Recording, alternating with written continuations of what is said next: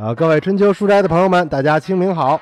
清明节在中国有两个不同的含义，一个是祭祖，这个大家都知道。今天大家可能不少人都去扫墓了，我也去了。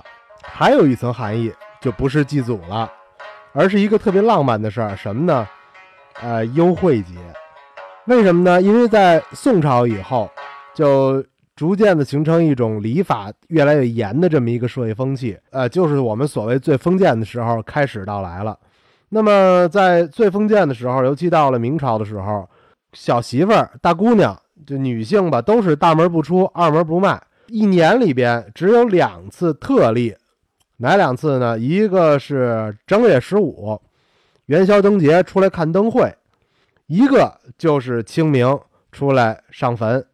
无论是大户人家的小姐，还是小户人家的小姑娘，哎，都是可以偷偷的自己一个人溜出来，或者呢，大户人家就带着丫鬟，主仆二人就溜出来，然后在街上呢，就经常能碰见哎英俊的公子哥，发生一些特别浪漫的故事，比如我们中国人最熟悉的《白蛇传》，哎，就是白娘子带着小青，在断桥上边清明出来，哎，看见许仙了，因为《白蛇传》就是明朝的小说嘛。呃，除了明朝的小说呢，其他时代的小说都没这个。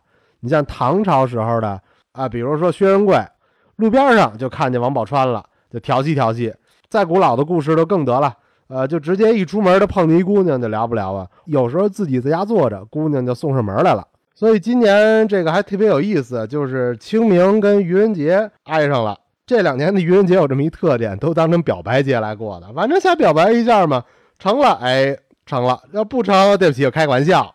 哎，我觉得愚人节本身是一个不太适合中国人过的节，中国人不太愿意以骗人当做一个幽默的事儿，本身中国人幽默感就很差，所以你拿骗人当幽默呢，不是谁都能接受。所以这次愚人节也闹出了不少什么大媒体还要向老百姓道歉什么什么这种事儿。所以我觉得拿愚人节当一个今天的表白节是一个特别好的事儿，就像几百年前我们拿清明节。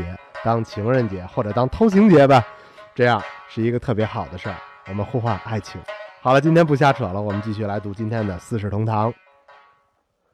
在齐老人与钱先生的交往中，齐老人老来看钱先生，而钱先生绝对不到齐家去。假如齐老人带来一瓶酒送给钱先生，钱先生必定派儿子送来比一瓶酒。贵着两三倍的一些礼物，他永远不白受人家的东西，他的手中永远没有宽裕过，因为他永远不算账，不记账，有钱他就花了，没钱他会愣着想吃。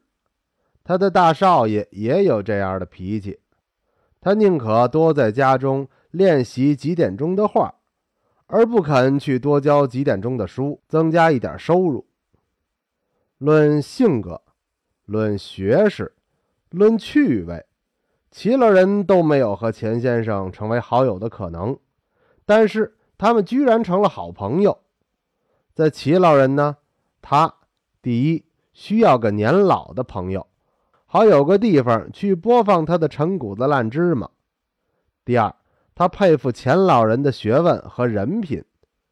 在钱先生呢？他一辈子不肯去巴结任何人，但是有愿与他来往的，他就不便拒绝。他非常的清高，可并没有看不起人的恶习气。假若有人愿意来看他，他是个顶和蔼可亲的人。虽然已有五十七八岁，钱默吟先生的头发还没有多少白的，矮个子，相当的胖，一嘴油光水滑的乌牙。他长得那么厚厚墩墩的可爱，圆脸儿、大眼睛，常好把眼闭上想事儿。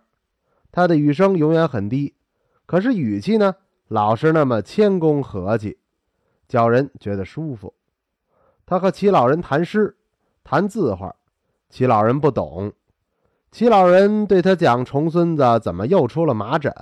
二孙媳怎么又改烫了飞机头？钱先生不感趣味，但是。两个人好像有一种默契，你说我就听着，我说你就听着。钱默吟教齐老人看画，齐老人便点头夸好。齐老人报告家中的琐事，莫银先生便随时的答以“怎么好？真的吗？对呀”等等简单的句子。若实在无此一答，他也会闭上眼，连连的点头。到最后，两人的谈话必然得移转到养花草上来，而二人都可以滔滔不绝的说下去，也都感到难得的愉快。虽然齐老人对石榴树的趣味是在多结几个大石榴，而钱先生是在看花的红艳与石榴的美丽，可是培植的方法。到底是有相互搓磨的必要的。畅谈了花草以后，钱先生往往留齐老人吃顿简单的饭，而钱家的妇女也就可以借着机会来和老人谈谈家长里短儿。这时节，连钱先生也不能不承认，在生活中除了作诗作画，也还有油盐酱醋这些问题的。瑞轩有时候陪着祖父来上钱家串门。有时候也独自来。当他独自来的时候，十之八九是和太太或别人闹了脾气。他是个能用理智控制自己的人，所以虽然偶尔的动了怒，他也不愿大喊大叫的胡闹。他会一声不响的溜到钱家去，和钱家父子谈一谈与家事国事距离很远的事情，便把胸中的恶气散尽。在钱家而外，齐老人也喜欢钱家对门门牌二号的李家。在全胡同里，只有李家的老人与齐老太爷同辈儿而且身量只比齐老人矮着不到一寸。这并不是李四爷的身子比齐老人的短这么些，而是他的背更弯了一点儿。他的职业的标志是在他的脖子上的一个很大的肉包。在二三十年前。北平有不少这种脖子上有肉包的人，他们自成一行，专给人们搬家。人家要有贵重的东西，像大瓷瓶、座钟、河南木或花梨的木器，他们便把它们捆扎好，用一块窄木板垫在脖子上，而把它们扛了走。他们走的要很稳，脖子上要有很大的力量，才能负重而保险不损坏东西。人们管这一行的人叫做窝脖的。自从有板子车以后，这行的人就渐渐的把窝改成了拉。而年轻的虽然还吃这一行的饭，脖子上可没有那个肉包了。李四爷在年轻的时候一定是很体面，尽管他脖子有肉包，而背也被压得老早就有点弯。现在他的年纪已与齐老人不相上下。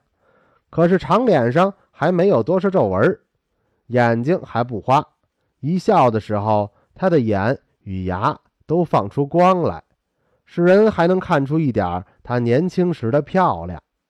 二号的院子里住着三家人，房子可是李四爷的。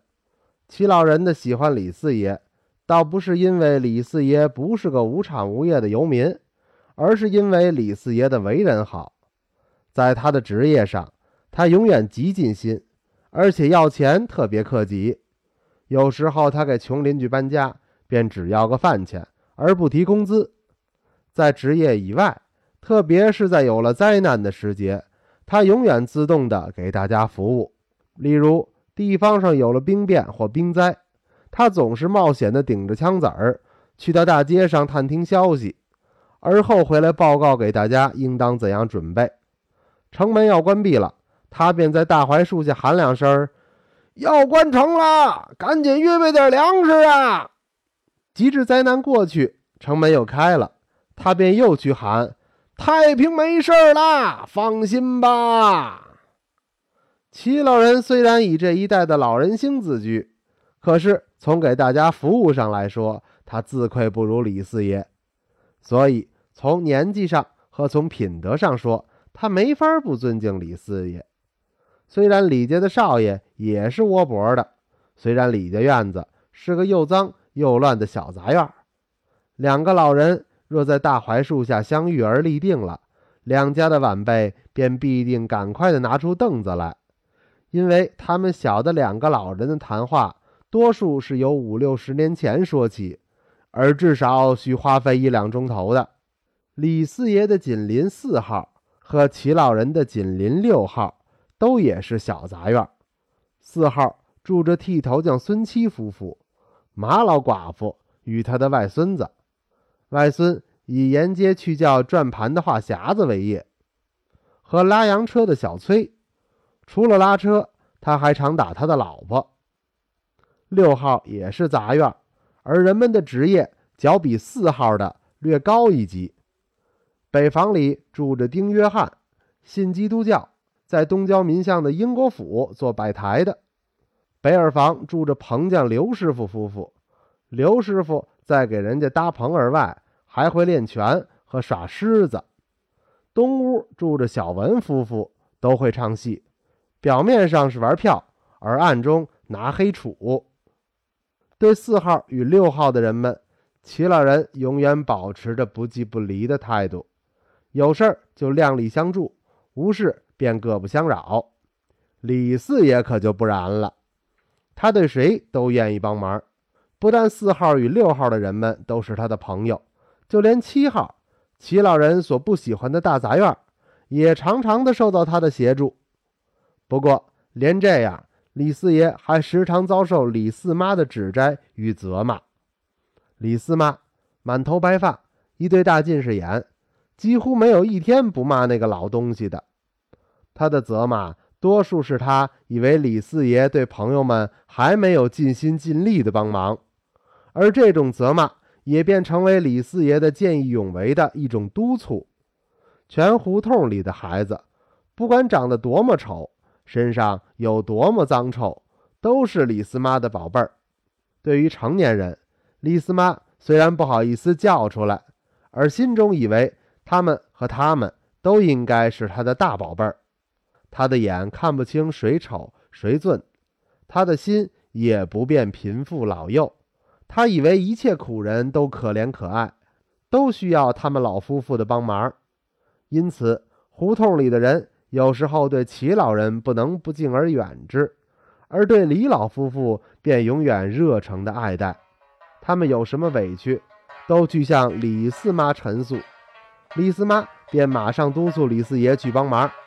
而且，李四妈的同情的眼泪是既真诚而又丰富的。